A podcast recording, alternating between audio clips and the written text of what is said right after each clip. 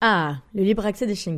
Vous savez, le fait qu'ils peuvent nous accompagner partout, en guidant leur maître ou avec leur famille d'accueil comme moi, eh bien si c'est inscrit aujourd'hui dans la loi, bien qu'encore difficile dans certains lieux, ça n'a pas toujours été le cas. C'est grâce à l'Association nationale des maîtres de chiens qui défend ce libre accès depuis sa création en 1979. Et la NM Chien vient justement de lancer son application mobile à télécharger sur tous les stores où je vous encourage à signaler toute difficulté ou refus d'accès, mais surtout à adhérer gratuitement que vous soyez maître de chien guide ou pas d'ailleurs. Et merci à l'ANM de soutenir mon podcast Future Chien Guide.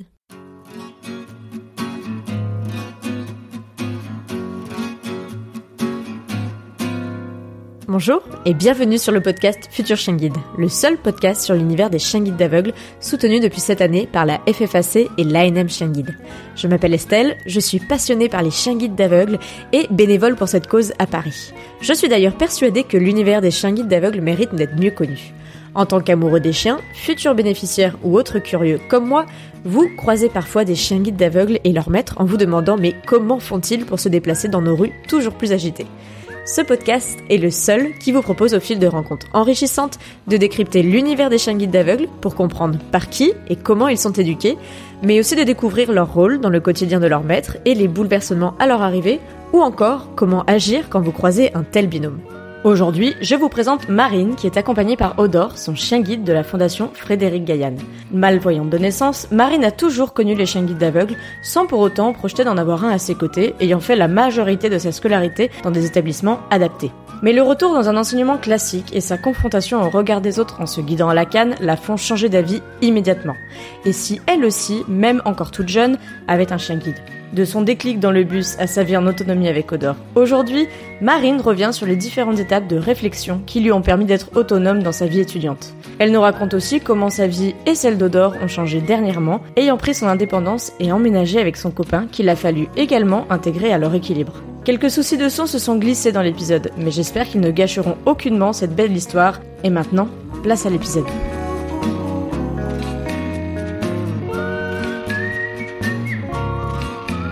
Bonjour Marine. Bonjour Estelle. Merci d'avoir accepté euh, mon invitation sur le podcast Future Guide. Alors, est-ce que pour commencer, tu peux te présenter? Je m'appelle Marine, j'ai 18 ans et je suis actuellement en BTS communication, donc euh, à Cambrai, dans, dans le nord de la France, près de Lille. Et du coup, si on se connaît, ça fait un moment en fait qu'on échange sur les réseaux sociaux. Tu navigues aussi dans l'univers des chiens guides d'aveugles. Est-ce que tu peux nous en dire plus sur toi, sur ta cécité, euh, et puis sur comment tu en es arrivé à rentrer dans ce merveilleux monde des chiens guides d'aveugles? Mon handicap visuel, c'est de naissance. D'accord. On l'a pris à 4 mois, à peu près 4-6 mois, parce qu'en fait, euh, ma mère a remarqué que je la suivais pas du regard, et puis elle trouvait du coup euh, pas ça normal. Et elle a été voir un médecin qui l'a redirigée vers un spécialiste et qui ont dit que j'avais euh, une hypertrophie des nerfs optiques. Pour que l'œil voit bien, il faut que le nerf soit rond et soit gonflé pour que l'information mhm. passe correctement. Et le mhm. mien est plat et donc l'information passe très peu. Au début, les médecins euh, lui avaient dit que je ne verrais jamais de ma vie. D'accord. Ma mère, elle a été, super détruite. Ça a été euh, très dur pour elle de se remettre un peu de tout ça parce que j'étais sa première et euh, pour elle, c'était, c'était, c'était pas un bonheur qui se détruit, mais ça, ça impliquait un changement. Et puis, elle pensait un peu que c'était de sa faute, alors qu'on a fait des tests. C'est pas génétique, c'est une malformation. Donc, c'est le hasard qui a fait les choses comme ça. Ouais, c'est ça. J'ai grandi avec ça et on a remarqué que ma vision augmentait. En fait, euh, mon œil gauche commençait à percevoir des lumières, des, des formes, des couleurs. Mhm. C'était super euh, rassurant. C'était déjà un bon bilan. Donc j'avais un peu de mal à, me développer comme euh, tous les enfants atteints de cécité. C'est un peu compliqué. On n'a pas le repère visuel. On peut pas du coup copier sur nos parents. Mhm. On est obligé d'un peu d'apprendre par nous-mêmes puis de s'adapter. C'était à mes trois ans où j'ai commencé à avoir un pic de développement parce qu'en fait, ma mère a décidé de prendre un chien. Euh, c'était un labrador sable, s'appelait euh, Biscotte. Et en fait, euh, mine de rien, même si c'était pas un chien d'éveil, il a fait ce, rôle entre guillemets pendant trois ans. C'était l'un des plus gros changements de ma vie. C'est ce qui m'a aidé vraiment à, à, mon développement. Il était toujours là à côté de moi pour m'aider à marcher. Il restait là, il était debout, il attendait que je m'appuie sur lui, puis il marchait au même rythme que moi. Il dormait à côté de moi. C'était un superbe chien. Hmm. Il a vraiment aidé au développement. Du coup, de tes 3 à tes 6 ans, tu étais accompagnée de Biscotte. Qui de fait était un, chien de compagnie, un père un chien d'une association spécifique, mais qui a eu auprès de toi le rôle, comme tu dis, d'un chien d'éveil. C'est ça en fait, même si c'était pas son rôle principal, mais j'ai plutôt 4-5 ans, je crois à peu près. Mm-hmm. En fait, à ce moment-là, on était à la Réunion. C'était la, la terre natale de mon père. Et mes parents se sont séparés. Du coup, ma mère a dû rentrer sans biscotte parce qu'avec l'avion, etc., ça aurait été trop compliqué. Mm-hmm. Du coup, on l'a confié à une famille euh, directement à la Réunion. Enfin, il a, il, a coulé ses meilleurs jours. Euh, j'ai eu des nouvelles régulièrement. Euh, tout va bien. Il, il a vraiment vécu une belle vie. C'était un très bon chien. Et à ton retour du coup en France avec ta mère, comment vous avez géré Du coup, Biscotte était plus à tes côtés. Est-ce que tu as des souvenirs de cette différence, j'imagine? Oui, oui, oui. Je me sentais plus seule parce que c'est vrai que en maternelle c'était un peu compliqué de, de, se faire des amis parce que mhm. les enfants, voilà, ça a toujours été compliqué quand il y avait une différence. Mais j'avais mon petit frère avec moi. C'était devenu mon deuxième meilleur ami du coup. je, je, restais beaucoup avec lui. Enfin, on a vraiment une, une relation fusionnelle. Et lui, pour lui, la vision que j'avais, bah, c'était normal. À ses yeux, euh, c'était euh, comme tout le monde. Et puis, il s'adaptait. Il se posait même pas, en fait, la question. Il a quel âge de, par rapport à toi, ton petit frère? Euh, Il a trois ans de moins. Donc, il a grandi avec ça. Du coup, dans ma nouvelle école de maternelle, où ça s'est assez bien passé, j'ai pu, je me suis fait déjà plus d'amis, ce qui était un point positif. Mm-hmm l'enseignante que j'avais euh, adaptait vraiment euh, ses cours euh, et me faisait participer un maximum. Donc c'était vraiment une, une très belle année. Donc ensuite, ma mère a rencontré mon, mon, beau-père qui lui aussi a dû s'adapter un peu au, handicap, l'appréhender un peu justement le mais s'il savait pas comment s'y prendre, il, mmh. il se posait beaucoup de questions, c'était c'était compliqué pour lui. Mais au final, on s'en est plutôt bien sorti parce que c'est lui qui m'a appris à faire du vélo toute seule. Donc, euh, il n'a pas relâché. Il s'est beaucoup donné en fait pour que je sois comme les autres et puis que je puisse faire comme tout le monde. Même quand on jouait à des jeux euh, dehors, euh, il s'adaptait.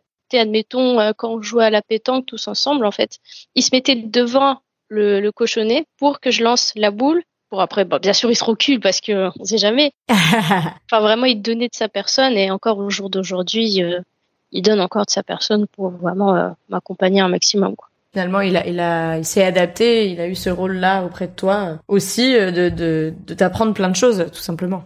Oui, c'est ça. Et puis, ça me faisait du bien aussi qu'il soit à mes côtés parce que j'avais pas de, enfin, mon père, c'était un peu compliqué. Lui a eu énormément de mal à, l'assumer. Pour lui, vraiment, c'est une défaite un peu, si on peut dire ça comme ça, d'avoir sa sa fille qui atteint ça. Il, il a vraiment mal pris. Ouais, il l'a vécu comme un comme un échec en fait. Oui, c'est ça. Donc euh, pendant toutes mes années de primaire, il y a eu des moments où c'était euh, compliqué. Euh, il y a eu des, des années où vraiment ça allait pas du tout parce que j'étais vraiment pas intégrée à la classe et les professeurs, ce qu'ils faisaient en fait, c'est qu'ils disaient dans un cours de récréation, en fait, ils choisissent deux personnes au hasard et ils disent, bah, tu restes avec elles pendant tout le long de la récréation, mais ça sert à rien parce que bah, ils me parlent pas, j'ai pas d'interaction, je suis quand même tout seul le but, c'est de créer un peu des liens. Enfin, ça a été euh, vraiment euh, compliqué au niveau du de l'enseignement aussi euh, en primaire, mhm. mais je m'en suis sortie quand même. et mes parents ont pris la décision au collège de me faire rentrer dans une école spécialisée. D'accord. À l'ERDV, l'école régionale pour déficients visuels à l'os. J'y suis restée quatre ans, toute mon année de collège. Et ça a été bien et pas bien en même temps parce que euh, je partais du coup à l'internat la semaine. J'ai appris euh, déjà à être autonome, à faire ma valise, euh, enfin vraiment à choisir mes vêtements. C'était vraiment ma mère m'a beaucoup laissé d'autonomie parce qu'elle voulait pas que je sois entre guillemets assistée. Elle a dit mhm. tu peux te débrouiller toute seule. On est là, mais tu peux y arriver le plus dur, je pense que ça a été le déchirement avec mes parents, parce que le week-end, je me sentais pas trop à ma place. Enfin, j'ai eu vraiment beaucoup de mal quand la semaine je partais à l'école et le week-end je rentrais chez moi. C'est pour ça que du coup, en troisième, j'avais pris la décision de revenir chez moi et de pas continuer euh, dans un enseignement spécialisé, mais de retourner dans un cadre entre guillemets euh, classique. Mm-hmm. C'est à ce moment-là j'ai commencé à prendre la canne blanche parce que en fait au collège, l'inconvénient euh, de l'école spécialisée, c'est qu'on est trop accompagné et en fait, une fois qu'on se retrouve tout seul, c'est très compliqué. Donc, j'utilisais pas ma canne vu que j'avais toujours quelqu'un qui me tenait au bras. Mhm. Je savais qu'en seconde, j'en aurais besoin et j'ai dû apprendre à, l'utiliser, à l'apprivoiser, ce qui a été euh, compliqué. Mhm. À mon entrée en seconde, je l'avais et puis quand j'ai vu le regard des gens, ça m'a bloqué. j'ai eu beaucoup de mal. C'était un peu un regard, un regard, enfin parce que du coup tu rentrais dans un lycée d'enseignement classique, comme tu dis, et ça faisait l'originalité, mais les gens étaient plus, enfin et puis au lycée on n'est pas encore tout à fait tout, tous très intelligents euh, socialement dans notre tête, on va dire. Enfin, au collège aussi, mais du coup là, le collège, à part la troisième, euh, vous étiez euh, vraiment entre vous, donc tu avais pas ressenti la différence, je pense. Oui, c'est ça. Et là, la seconde, ça, tu t'es pris un peu ça en pleine face avec l'utilisation de la canne blanche, quoi. Les gens me, regardaient un peu, enfin, je sais pas comment ils me regardaient, mais je sentais que bon, je me suis pas fait trop d'amis non plus. La seconde, ça a été, je pense, l'une de mes pires années. Mais il y a eu mmh. quand même du positif dans tout ça en fait, en troisième, euh, dans mon école, pour entrer dans le vif du sujet, il y avait un élève qui avait un chien guide, donc de la hmm. fondation. Donc de la fondation Frédéric Gaillan. C'est ça. Je me posais pas plus de questions. En fait, euh, je connaissais l'existence des chiens guides, mais euh, c'est pas en fait mon, objectif premier. Euh, pour moi, j'en avais pas la nécessité en fait. Qu'est-ce qui euh, expliquait ton point de vue à l'époque sur euh, le fait que tu n'avais pas besoin forcément d'un chien guide? C'est parce que tu te sentais assez autonome, assez encadré ou? Je pense que le fait d'être trop encadré, en fait, je me rendais pas compte forcément de la réalité. J'étais enfermée entre guillemets dans une bulle où, bah voilà, je serais tout le temps aidée, euh, tout le temps quelqu'un qui me tiendra le bras, etc. Alors que ben non, et je me suis pris un peu une claque quand je suis rentrée en seconde. Hmm. En fait, il n'y a pas eu de transition entre les deux. J'ai pas pu m'en rendre compte en fait. La personne qui avait un chien était avec toi au lycée? Euh, Moi j'étais au collège et lui était au lycée. Collège. Ok. Donc je savais que la fondation existait.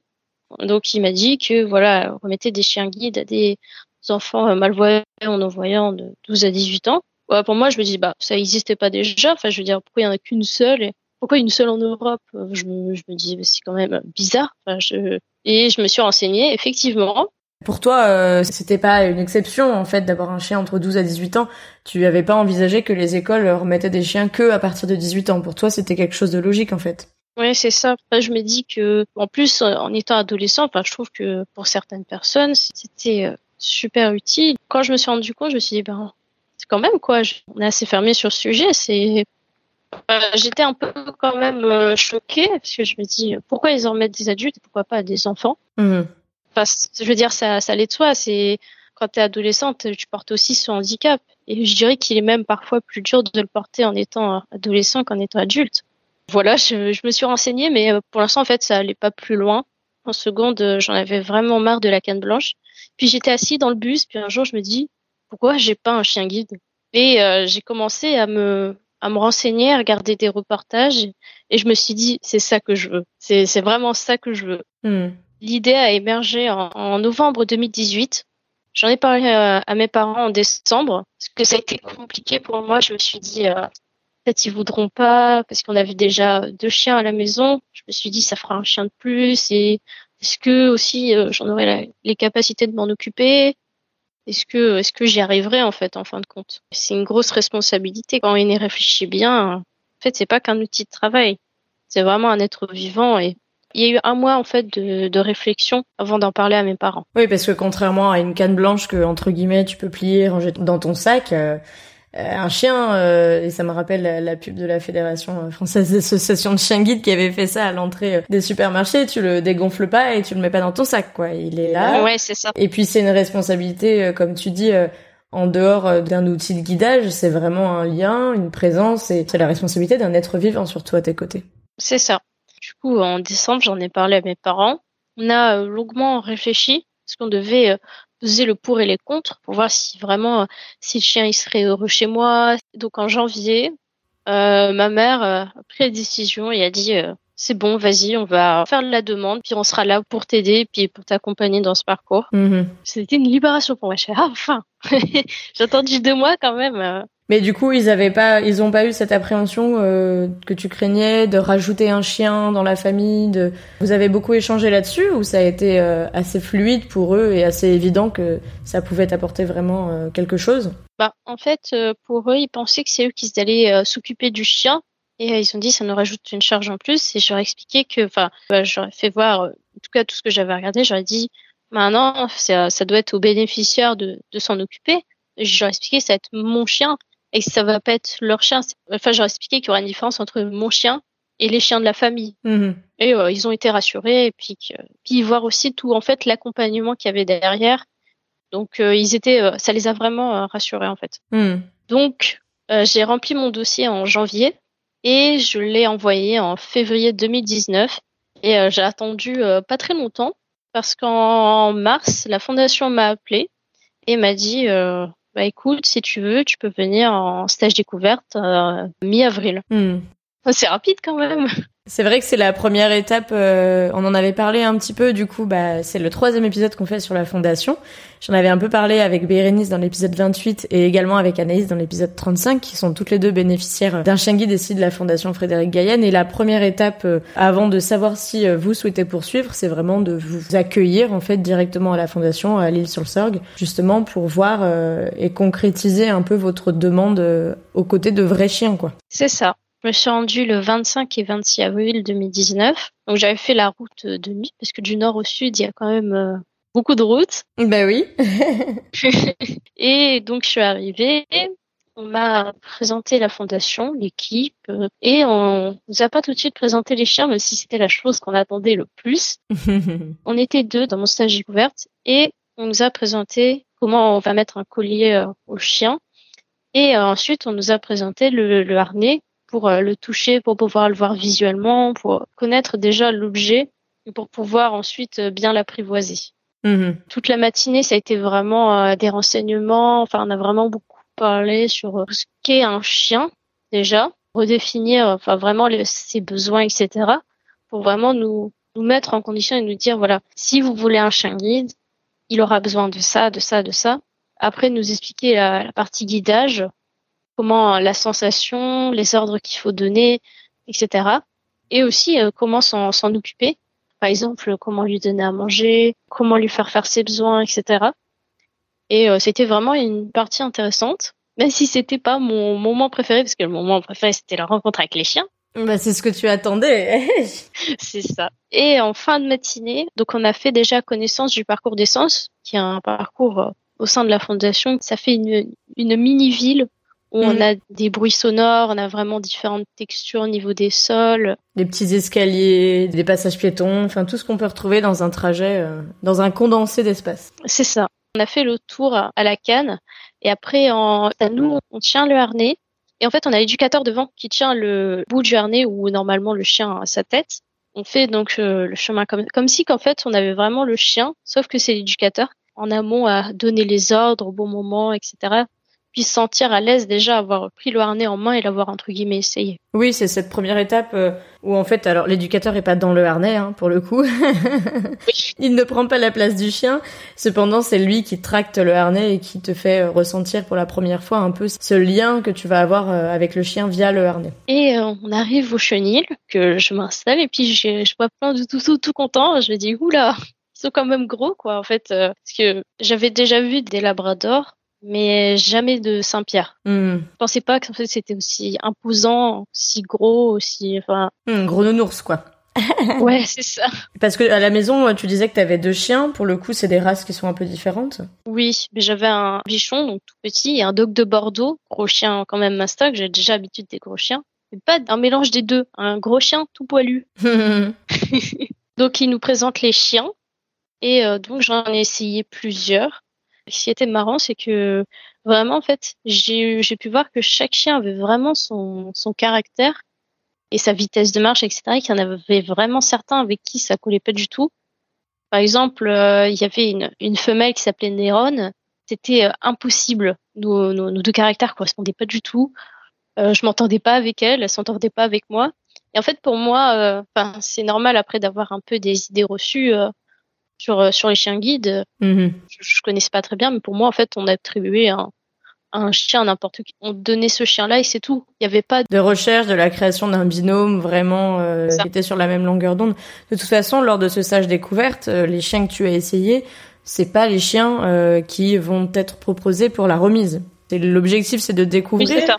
Mais c'est pas forcément ces chiens-là, si je me trompe pas, qui peuvent être derrière associés à toi en binôme euh, au fin, à la fin du processus, on va dire. C'est ça. Après, euh, du coup, nous, vu que c'était fin avril et que à l'époque les classes étaient fin juillet, on avait les chiens qui allaient être mis en juillet. Donc, dans tous les Mhm. j'aurais pas eu le chien.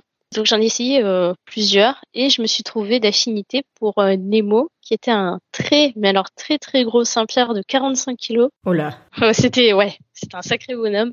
Et il avait les yeux verrons, donc il y avait un œil, un œil marron et un œil bleu. Je trouvais ça euh, trop mignon. Puis il était, était adorable. Il était, était, très calme, très câlin. Bon, il aimait beaucoup manger. C'était vraiment une première expérience, en tout cas avec un chien qui était c'était la meilleure expérience que je pouvais avoir en fait. Hmm. C'était un très bon chien. Et à la fin donc de ce stage découverte qui dure deux jours, la fondation m'a dit bon voilà si tu veux euh, continuer euh, l'aventure, euh, on peut te proposer de venir en pré-classe. Moi je fais mais bien sûr, moi c'est j'ai testé le chien guide une fois, je enfin je m'arrête pas quoi, je veux dire. Pour moi c'était évident en fait d'en avoir un. Hmm. La pré-classe c'était quand pour toi? Du coup en octobre 2019, euh, donc j'ai pas attendu longtemps, mmh. quelques mois.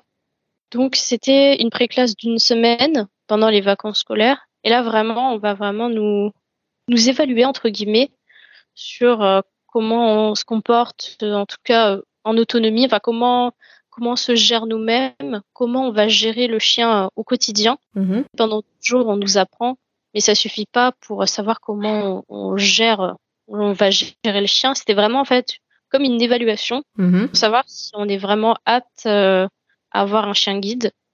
Du coup, je suis arrivée et on était euh, 5-6, je crois. Euh, on était deux Françaises, je crois, un Belge et deux Italiens. D'accord. Parce qu'en en fait, il y a une ancienne bénéficiaire qui était venue avec son, son chien parce qu'elle avait des, des, difficultés. Donc, on a mm-hmm. pu déjà voir le lien toutes les deux et c'était vraiment beau. Je trouvais ça euh, vraiment super fusionné. Je me suis dit, je veux parler avec mon chien. Donc, euh, ça m'a motivé encore plus. On nous a refait un récap du coup de ce qui est le chien guide, les différents ordres, le harnais, etc. Enfin, le récap qu'on avait eu en stage découverte. Mm-hmm. Donc là, on a été voir les chiens. Et euh, là, ils nous ont dit, enfin, il y aura pas de plusieurs chiens que vous allez essayer. On va vous attribuer un chien. Et le but, c'est de voir aussi le, le caractère du chien et puis de un peu s'adapter à lui. Parce qu'en fait, au cours de l'après-classe, pendant deux jours et demi, on aura un chien et deux jours et demi, on aura un autre chien pour vraiment euh, vivre avec d'autres caractères, euh, mhm. tout type de chien. Donc, euh, j'ai eu Loft, qui était un Saint-Pierre aussi, donc mes trois premiers jours, et qui était un, un chien avec un caractère assez particulier, mais qui collait bien avec le mien. En fait, il n'a pas été remis en tant que chien guide parce que justement il a du mal à faire confiance aux autres. Ouais, c'est rigolo parce que je, je, me souviens que Bérénice dans l'épisode 28 nous avait aussi parlé euh, du fait qu'elle avait testé Loft. Euh, donc vous avez testé le même chien, euh, mais qui est toujours un chien que vous testez et qui est pas forcément remis comme tu viens de nous le dire.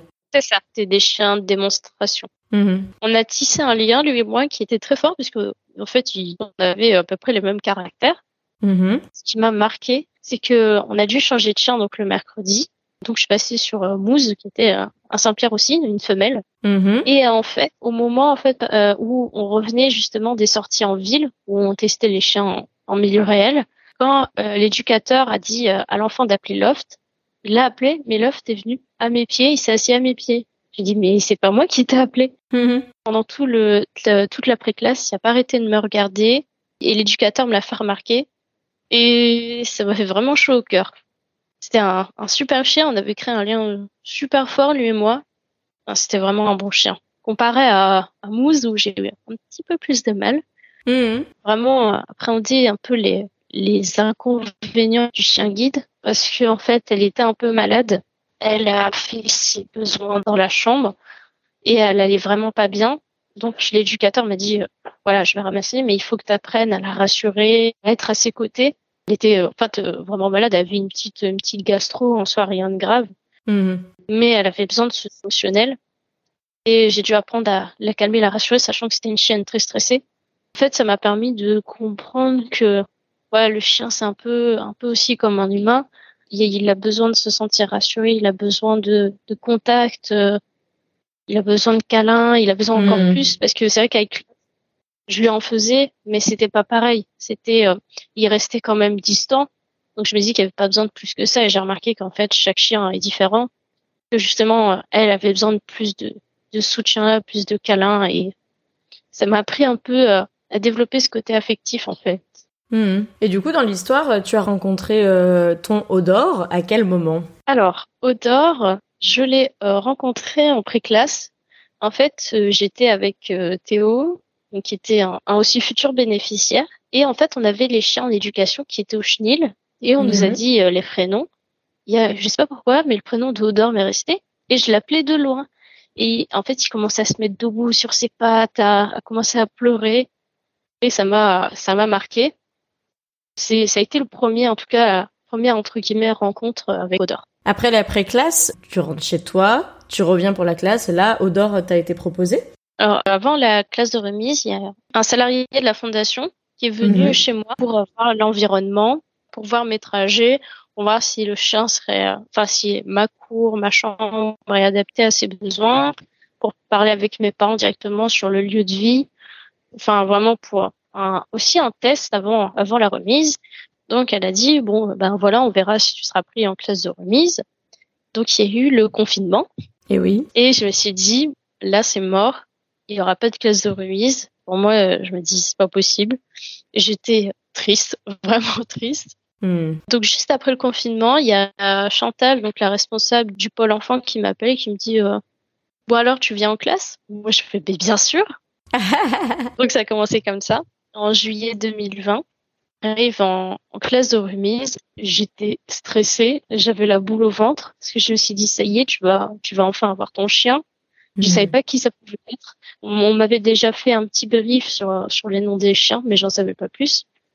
Avec ma mère, on avait beaucoup parlé et ma mère dit, moi je te dis, soit c'est Odor, soit c'est Olaf. Je me suis dit, bah, j'avais, c'est vrai que j'avais un petit coup de cœur pour euh, Olaf euh, parce que c'était vraiment un, un gros nounours, mhm. un gros nounours de 40 kilos. Il y avait des grosses pattes, enfin il y avait une grosse tache blanche, il était tout doux. C'était vraiment un, de mes coups de cœur, mais je l'avais pas, en fait, j'avais pas rencontré encore en vrai en fait. Donc, oui, tu avais juste vu un peu euh, en photo quoi. C'est ça. Donc le premier chien qu'on fait essayer en classe de remise, c'était Odor. On me l'a donné. Il s'est couché à côté de moi. Il a pas bougé pas un regard ni rien. Je me suis dit, bon, ça commence bien. Donc, le premier exercice, c'était de marcher avec le chien en laisse simple et lui donner des ordres euh, du type euh, assis, couché, reste. Donc, il marchait à ma, vitesse. Et en fait, c'est dès que je lui disais assis, c'était pour lui instantané. Et on dit tout de suite, et il était à l'écoute et il me regardait en fait avec des yeux. Je ne sais pas si c'était rempli d'amour, mais en tout cas, il était, euh, était vachement à l'écoute. C'était, c'était instantané en fait. Des fois, il mhm. anticipait avant que je dise. Et euh, juste avec le geste, il me répondait en fait. Et euh, je me dis waouh, ah ouais, quand même, c'est, c'est fort. Ouais. Malgré qu'on n'avait pas ce, ce, comment dire, ce feeling au niveau euh, caractère, je sentais qu'il y avait quelque chose. Il avait un truc en plus, mais je, je, je savais pas quoi, je savais pas comment le décrire parce qu'en fait après quand il faisait les exercices avec les deux autres bénéficiaires, mais il prenait plus de temps, il était plus mou, il... je sais pas en fait, je serais pas expliqué, mais il y a vraiment eu quelque chose en fait. Là, vous avez eu un, une connexion entre vous euh, qui, qui, faisait qu'il était, euh, il était au taquet, quoi. C'est ça. Et euh, donc j'ai essayé deux autres chiennes qui étaient des femelles. Donc j'avais essayé One, qui elle, je la trouvais très très douce. Et en fait, le souci, c'est qu'elle avait un peu une appréhension du harnais et elle avait peur de le mettre et euh, j'ai dit à l'éducateur, euh, je veux pas la forcer. Hmm. J'ai vraiment dit, je veux, je veux, je veux pas la forcer à, à me guider ni rien. Donc, euh, au final, d'ailleurs, cette chienne a été, a été réformée, mais elle était vraiment très très douce, très calme et avec elle, j'avais eu un, un petit coup de cœur, mais niveau émotionnellement parlant en fait. Hmm. Et ensuite, j'avais testé Onyx, qui elle euh, marchait trop vite, euh, était speed, euh, aboyait tout le temps. Enfin, vraiment, c'était aucune connexion. Hein. Alors elle, pas possible.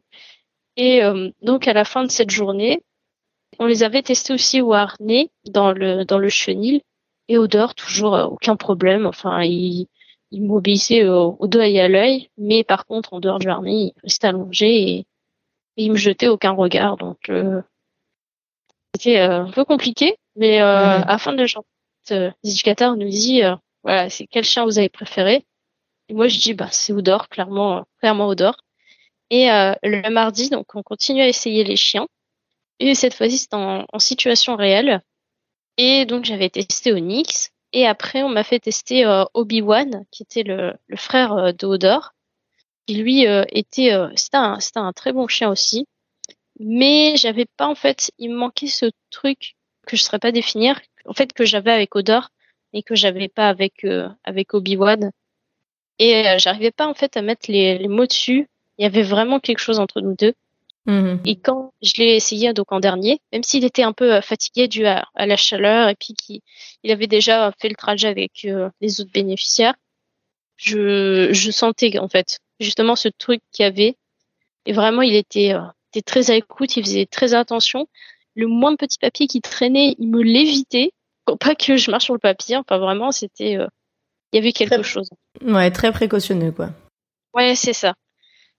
Et euh, qu'on arrive au, au, fameux jour, donc parce que pendant deux jours et demi à peu près, on va tester des chiens pour qu'après les éducateurs fassent leur, leur pronostic, parce que c'est pas nous qui choisissons avec euh, quel chien on va, on va terminer, mais c'est les éducateurs vraiment qui, qui vont évaluer en fonction du, du, caractère, de la vitesse de marche, enfin, mmh.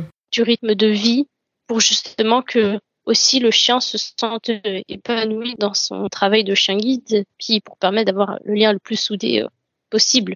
Mm-hmm. Et on arrive à ce fameux jour, on était, c'était un après-midi, j'étais assise, donc Céline, l'éducatrice, nous, nous fait un petit speech, enfin, pour bien nous faire attendre. Elle me dit, bon bah voilà Marine, euh, tu peux appeler Odor. Donc j'ai appelé Odor, et bizarrement, il était super heureux, alors que d'habitude il se couchait juste, et là, il m'a fait la fête. Et comme si qu'il avait compris, en fait. J'avais, mmh. j'ai vraiment senti comme ça. Comme si qu'il avait compris qu'il allait faire son petit bout de chemin avec moi. Et euh, c'est à partir de ce moment-là où euh, on a commencé à créer un lien tous les deux. Donc ça, c'était il y a quasiment deux ans maintenant. C'est ça, ça va euh, faire. Ça va faire deux ans, ouais, début juillet. Qu'est-ce que tu as appris ou que tu as découvert dans cette aventure auprès des chiens guides que tu envisageais pas du tout en fait avant d'avoir Odor Qui a été un peu le bonus? Ce que j'ai découvert, je dirais, c'est vraiment le bonheur de vivre avec son chien entre guillemets au quotidien. Enfin vraiment, euh, pour moi, euh, m'en occuper en dehors du, fait de son travail de guidage, c'était un, pur plaisir. Même ramasser son, caca du matin, c'était pas un problème pour moi. Et euh, vraiment, cette découverte en fait de tout ce que le chien apporte en dehors du guidage, je l'imaginais pas en fait aussi aussi aussi fort que ça en fait. Euh, je, souvent, les gens me demandent, je leur dis en fait, si vous l'avez pas vécu, vous, vous pouvez pas imaginer tout ce que ça apporte. Enfin, vous pouvez imaginer en soi avec votre chien de compagnie, mais ça va. Je trouve que ça va encore plus loin que ça en fait. On est 24 heures sur 24 ensemble. Il y a vraiment un, lien très très fusionnel qui se fait. Mmh. Et euh, c'est vraiment quelque chose que j'ai découvert et qui a été, euh, qui a été super fort euh, entre nous deux. Et justement, parmi euh, tout ce que vous avez vécu là en deux ans, alors on remettra un petit peu des photos sur le site futureshingate.fr, mais est-ce qu'il y a un moment où tu as été bluffé par Odor et pour le coup qui reste un vrai moment marquant? Le moment où, où j'étais bluffé d'Odor, c'était vraiment en fait sa comment dire sa capacité euh, en fait, il a une très grande intelligence. La fondation me l'a fait remarquer. Il est très malin. Et en fait, c'était euh, donc juste après la classe de remise, justement, mes grands-parents étaient venus et il y avait un bout de pain sur la table que Odor avait volé. Donc quand je m'en suis rendu compte, je l'ai repris, enfin gentiment, j'ai dit non, on fait pas ça, etc. Et euh, donc j'avais oublié le bout de pain dans la cour. J'avais, euh, j'y pensais plus. Et en fait, mmh. le soir, est revenu avec ce même bout de pain il l'a mis au niveau de mes pieds et s'est assis à côté pour dire, tu vois, le bout de pain, il était là, je l'ai pas mangé, mais je te le ramène. Comme pour s'excuser, et j'ai trouvé ça adorable. Oui, pourtant, ça faisait très peu de temps que vous étiez ensemble euh, en binôme. C'est ça. J'avais là vraiment l'impression en fait qu'il me comprenait. Des fois, j'ai même pas besoin de lui parler et il, comprend direct. D'ailleurs, il me regarde là, l'instant où je parle, mais c'est vraiment un, chien avec. Euh, enfin, une, intelligence incroyable et j'imaginais pas justement qu'il pourrait en fait me comprendre autant, même si on parle pas le, même langage et qu'on n'est pas de la même espèce. J'ai l'impression que bah, l'impression que je le connais depuis toujours en fait. Hmm. Et en dehors de, la rencontre que tu as fait avec Odor, qui à mon avis est une des plus belles rencontres de ta vie, est-ce que tu as fait d'autres rencontres assez exceptionnelles que tu n'aurais jamais fait si, si tu n'avais pas été dans ce monde des chiens guides? Bah, Je dirais la, rencontre déjà d'autres bénéficiaires de, la même région que moi.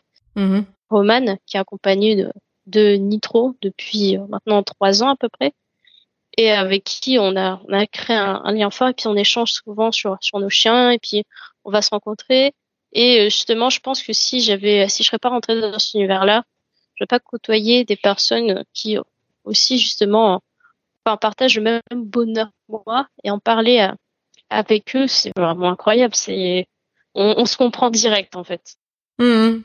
Oui, parce que tu, tu partages du coup. Euh le fait d'avoir un binôme très fusionnel comme ça, d'avoir un chien à toi qui est autant euh, un chien qui t'aide dans le guidage, mais aussi qui t'apporte énormément de choses en dehors. Euh, c'est vrai que c'est pas c'est pas facile d'en discuter avec des gens qui sont, enfin, qui n'ont pas connu tout ça, quoi. C'est ça.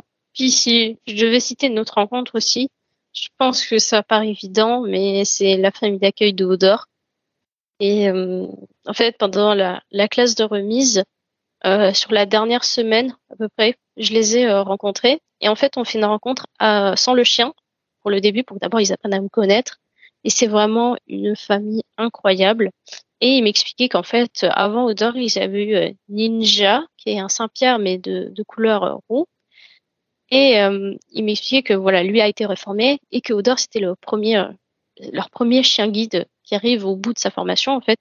Hmm pour elle, euh, elle, euh, elle était tellement euh, submergée d'émotions qu'elle a pleuré et je trouvais ça beau. Et ils m'ont expliqué aussi comment Odor était quand il était petit, ses petites bêtises. Enfin, vraiment, on parlait. On, c'est, en fait, c'est comme si qu'ils me transmettaient un peu leur bébé. Et elle me disait, je pleure pas parce que je suis triste, mais je pleure parce que je suis fière de ce qu'il est devenu. Hmm. C'est, l'un des plus beaux jours de, un des plus beaux jours de sa vie. Puis c'est l'aboutissement en fait d'un d'un travail sur euh, sur deux ans. Et euh, elle est elle est vraiment fière euh, fière de lui et de tout ce qu'il a tout ce qu'il a réussi. Oui, et puis de tout ce que vous allez pouvoir encore faire ensemble, parce que l'aventure s'arrête pas là. Malgré tout, est-ce que tu as un, pire et un meilleur moment que tu as vécu avec Odor? Alors des meilleurs, je pense qu'il y en a plusieurs, mais côté du pire, est-ce qu'il y a eu un moment plus difficile? L'un des pires moments, ça a été, je pense, euh, à la rentrée en terminale, donc ma première euh, rentrée avec euh, Odor. Et ce qui s'est passé, c'est que Odor a découvert, en tant que chien très malin, que l'école c'était ennuyeux et que rester à la maison c'était mieux. Et il ne voulait plus travailler. Il faisait vraiment n'importe quoi. En fait, des fois, il me faisait traverser à des endroits que je ne lui avais pas demandé. il me mettait en fait vraiment en danger et je sentais qu'il y avait un peu un, un mal-être euh, du côté de Odor. Il faisait un peu son rebelle, quoi. Oui, c'est ça. Et j'ai eu peur, en fait, que, enfin, j'ai fait appel à l'éducateur. J'ai vraiment peur qu'il soit, qu'il soit, enfin, que vraiment l'éducateur a dit si ça continue comme ça, va falloir que, enfin, il me l'a pas dit comme ça, mais il y avait une chance qu'en fait qu'il reparte en, en éducation pour qu'après on le remette. Mais mmh. euh, et en fait, c'était c'était vraiment dangereux, dangereux, il me mettait en danger. Et au final, euh, en fait, je lui ai juste fait comprendre que euh, l'école, ça pouvait être agréable aussi.